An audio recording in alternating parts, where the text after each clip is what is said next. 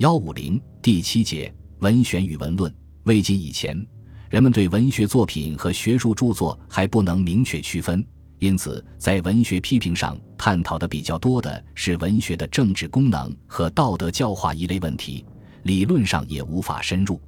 建安以后，随着儒家经学束缚的解脱和文学自身的发展，人们对文学的独特性有了进一步的认识，于是文学批评进入到自觉发展阶段。魏晋南北朝时期文学批评的内容，除继续讨论文学的政治教化问题外，还接触到许多新的问题，如文学的起源与发展、创作过程和写作技巧、评论作家作品的原则、方法和态度、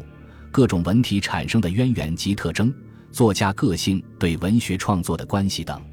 人们在这些问题上不断获得新的认识，表示不同意见，进行激烈争论。从而呈现出文学批评五彩缤纷的局面。